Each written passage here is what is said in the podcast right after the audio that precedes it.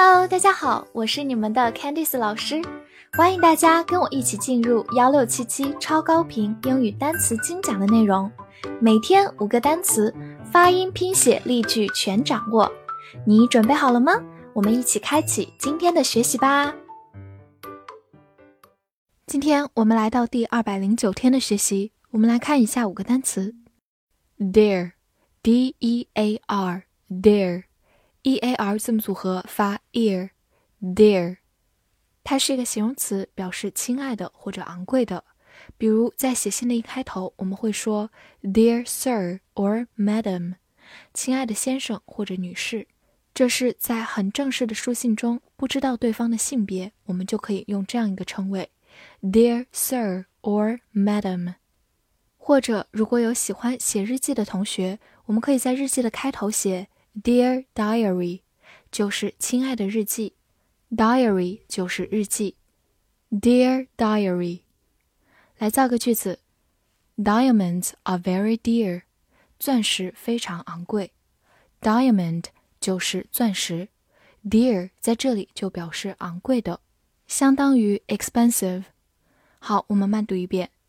Diamonds are very dear。Diamonds are very dear。最后注意对比它的一个进行词，d e e r，同样发成 dear，但是注意它的中间是两个字母 e，dear，名词表示路，而我们今天学习的亲爱的，它是 d e a r，dear，拼写不要搞混哦。behavior，b e h a v i o r，behavior，b e 发。h a 发 hey，v i o r veer，behavior behavior，英式拼写会用 o u r 这样一个结尾，behavior 表示同样的意思，它是一个名词，表示行为或者举止。比如说，good behavior 就是好的行为，good behavior。那么坏的行为就是 bad behavior，bad behavior。造个句子。 Make sure that good behavior is rewarded. 确保好行为要受到嘉奖。Make sure 就是确保、保证，reward 就是奖励、嘉奖。好，慢读一遍。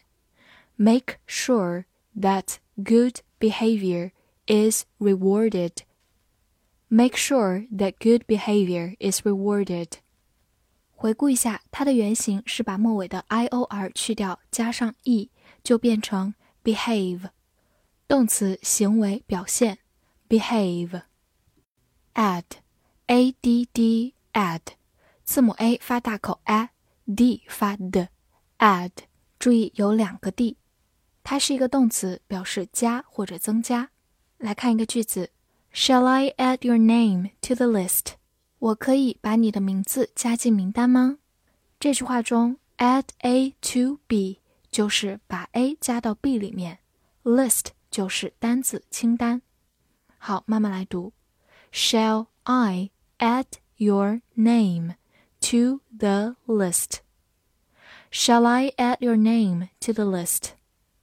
再看另一个句子，The numbers add up to a hundred，数字加起来是一百。Add up to 就是加起来总共。好，慢慢来读。 The numbers add up to a hundred. The numbers add up to a hundred. 最后拓展一下，大家在网购的时候常常需要加入购物车，那么这个动作就叫做 add to cart。cart 就是购物车，add to cart。oppose，o p p o s e，oppose，第一个字母 o 发 a，p p o po。 S e z oppose oppose，它是一个动词，表示反对。比如说，I would oppose changing the law。我反对改变这个法规。Oppose doing something 就是反对做某事。Law 就是法律法规。好，慢慢来读。I would oppose changing the law。I would oppose changing the law。回顾一下，把它的末尾 e 去掉，加上 ite， 就变成它的形容词形式 opposite，就是形容词相反的、对面的。注意重音放在了最前面，opposite。此外，它的反义词是 support，s u p p o r t，support，动词表示支持，support。 expect，e x p e c t，expect，e x 发 x，p 放在 s 这个音后面浊化成 b，中间的字母 e 发小口 a，c 发 k，t 发 t，expect，expect。它是一个动词，表示期望、期待或者预料。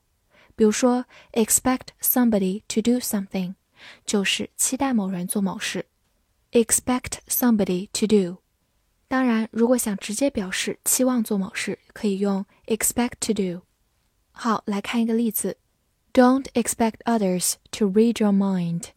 别期待别人能看出你的心思。这个句子就用到刚才说的 expect somebody to do。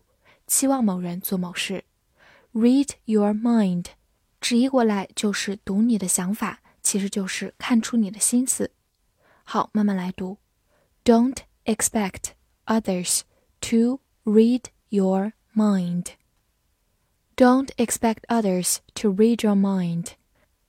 最后拓展一下，在它的末尾加上 a t i o n，就变成名词形式 expectation。e x 的发音还有重音位置都发生了变化。expectation，expectation，名词，期待。复习一下今天学过的单词 ：dear，dear，形容词，亲爱的，昂贵的。behavior，behavior，名词，行为，举止。add，add，动词，加，增加。oppose，oppose，动词反对。expect，expect，动词期望、期待、预料。 今天的翻译句子练习：别期待他有好行为，我亲爱的。这句话你能正确的翻译出来吗？希望能在评论区看见你的答案，也不要忘了为我的专辑写下你的评价哦。See you next time.